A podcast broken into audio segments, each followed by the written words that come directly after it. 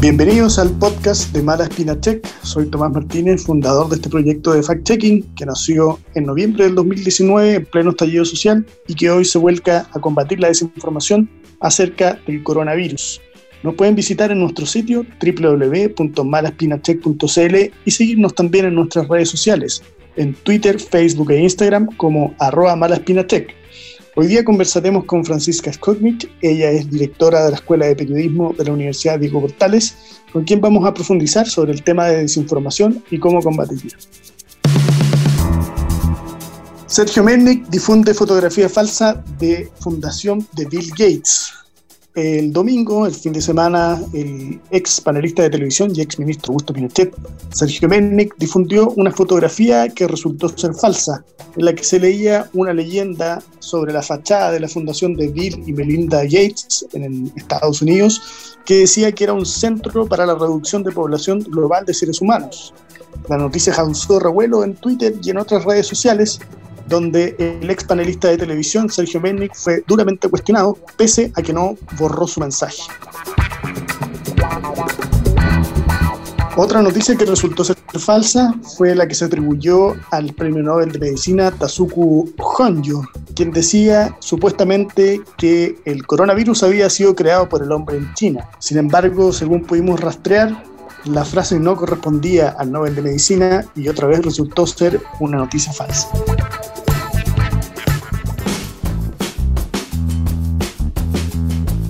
Estamos con Francisca Skoknich, directora de la Escuela de Periodismo de la Universidad Diego Portales, periodista de temas de investigación ya hace bastante tiempo, y queríamos conversar con ella eh, sobre el tema de desinformación, obviamente, que es lo que nos convoca. Habíamos conversado contigo, Francisca, hace algunos meses que hicimos una entrevista cuando recién estábamos empezando con este sitio, eh, y ahí tú decías que eh, hay que tener todas las armas disponibles para, para luchar contra la desinformación. Eh, ¿Con qué herramientas hoy día contamos los periodistas para, para luchar contra esto? Hola, Tomás. Eh, yo creo que contamos con las, sobre todo con las herramientas del reporteo. Em, lo que nos ha enseñado la carrera periodística propiamente tal. Yo soy de la idea de que em, eh, la, principal herramienta para combatir la desinformación es buscar datos y hechos, y eso es lo mismo que el reporteo, digamos. Eh, ahora, también se requieren formas de amplificar eh, esas respuestas, ¿no? Y ahí yo creo que mm, las redes sociales se han transformado en, una herramienta poderosa para, difundir. Yo lo, escribí en una columna que hice hace un poco sobre el caso Merdic, que quería hablar también de eso, eh, que las redes sociales también pueden ser un poco un arma de doble filo, pensando en que por esta vía también eh, se difunde con mucha mayor rapidez y facilidad la, la desinformación. Hay muchas cuentas eh, anónimas que, que, no sabemos de dónde vienen. De repente un poco la desinformación es como una suerte de monstruo sin rostro. ¿Cómo se puede ir identificando y de dónde crees que viene principalmente la desinformación acá, al menos en Chile? Que bueno, ya que pusiste el caso de Melnik, yo creo que mm, eh, bueno, quizás habría que dar un poco de contexto de qué estamos hablando. Eh, se trata de un tweet que tiró Sergio Melnik eh, hace un par de días, que era una foto trucada de la fachada de la Fundación Bill y Melinda Gates, en la cual se, agregaba una frase, ¿no? Que era así como que el objetivo de la fundación era disminuir la población algo así. No me acuerdo exactamente cómo estaba puesto. y, ese caso en particular es bien distinto que todo el resto porque eso es una importación no tradicional, digamos. Hay una campaña internacional contra Bill Gates que busca culparlo de, la creación del COVID-19 y que se ha difundido con mucha fuerza en Estados Unidos justamente por redes sociales.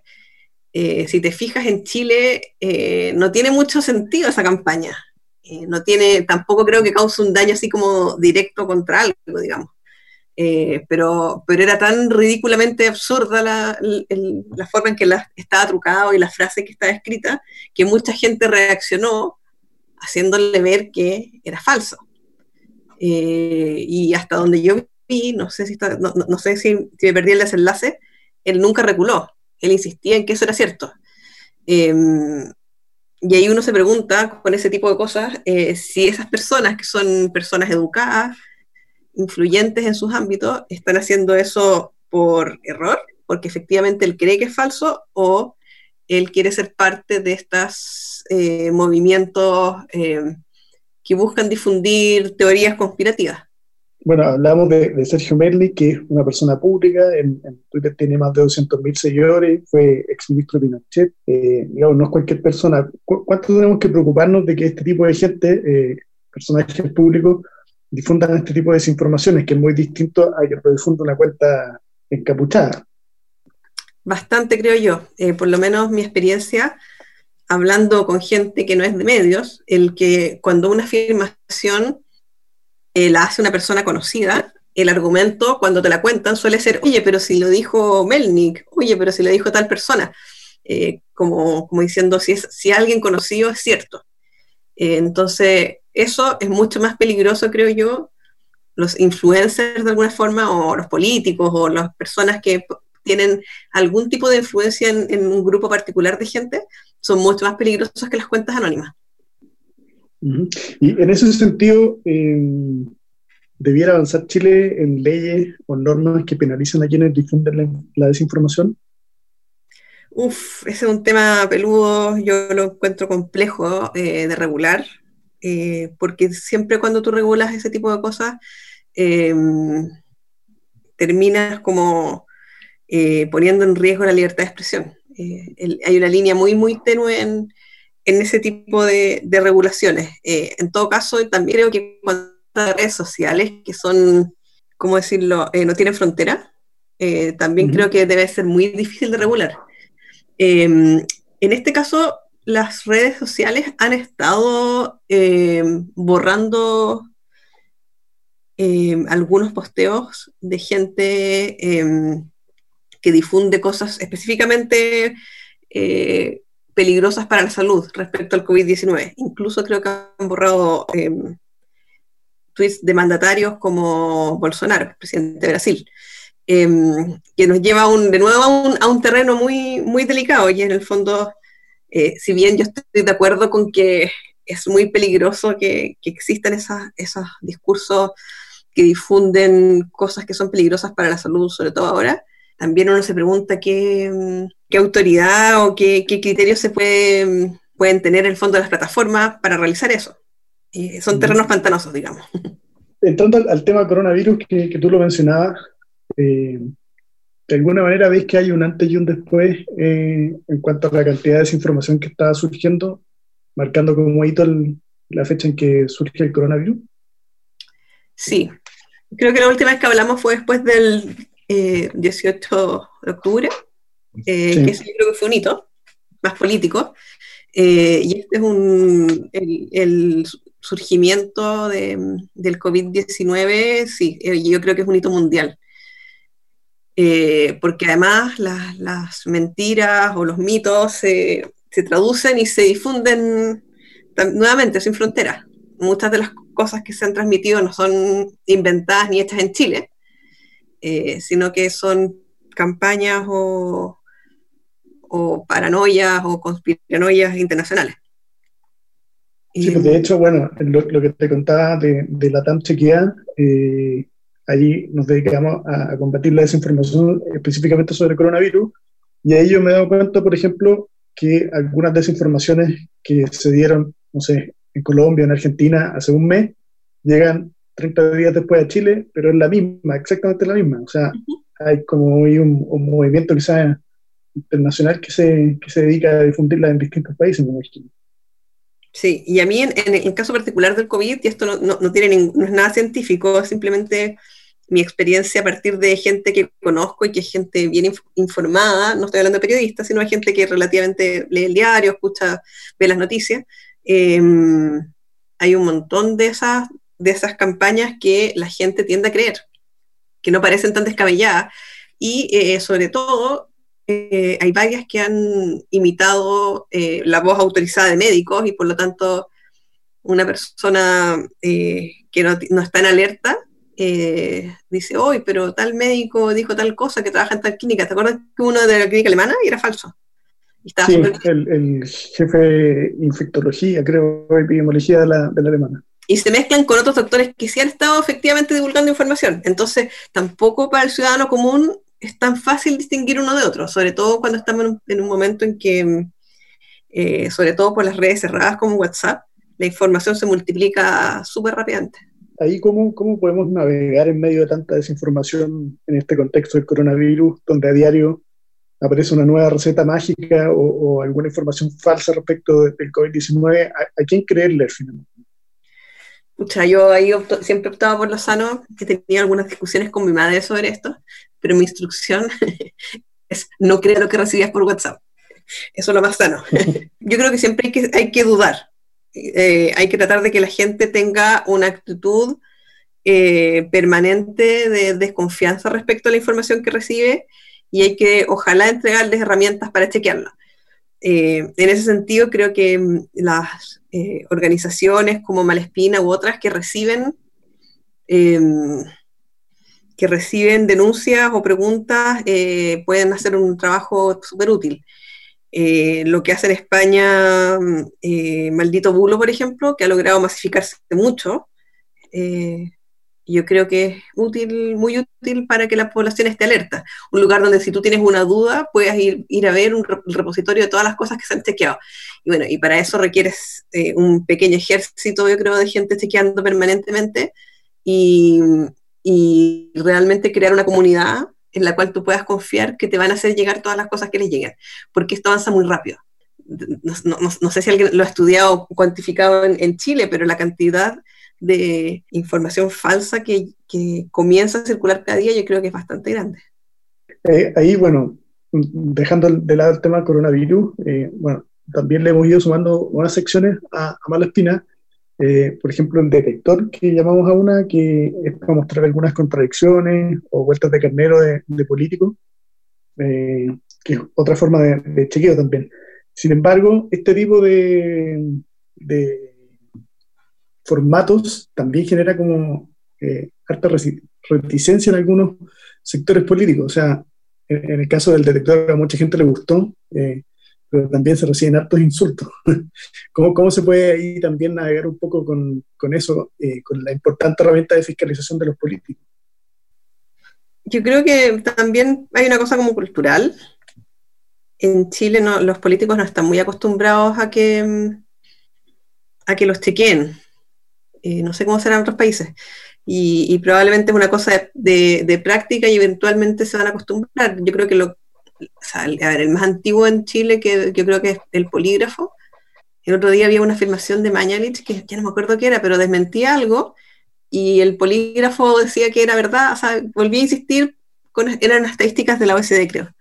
Eh, y uno dice, chuta, con en el fondo la gente está acostumbrada a hablar más o menos, más, o menos impunemente, eh, sin que nadie eh, se, se, preocupe de verificar o de contrastar lo que dicen. Yo creo que le hace bien al sistema político que, que, haya personas dedicadas a mostrar cuando se equivocan o cuando mienten, porque hay muchas veces que son equivocaciones, no son necesariamente, no necesariamente hay mala intención, digamos pero es importante que, también la gente ponga atención eh, en lo que está diciendo y en los datos que está dando porque mm, eh, influye lo que están diciendo, digamos.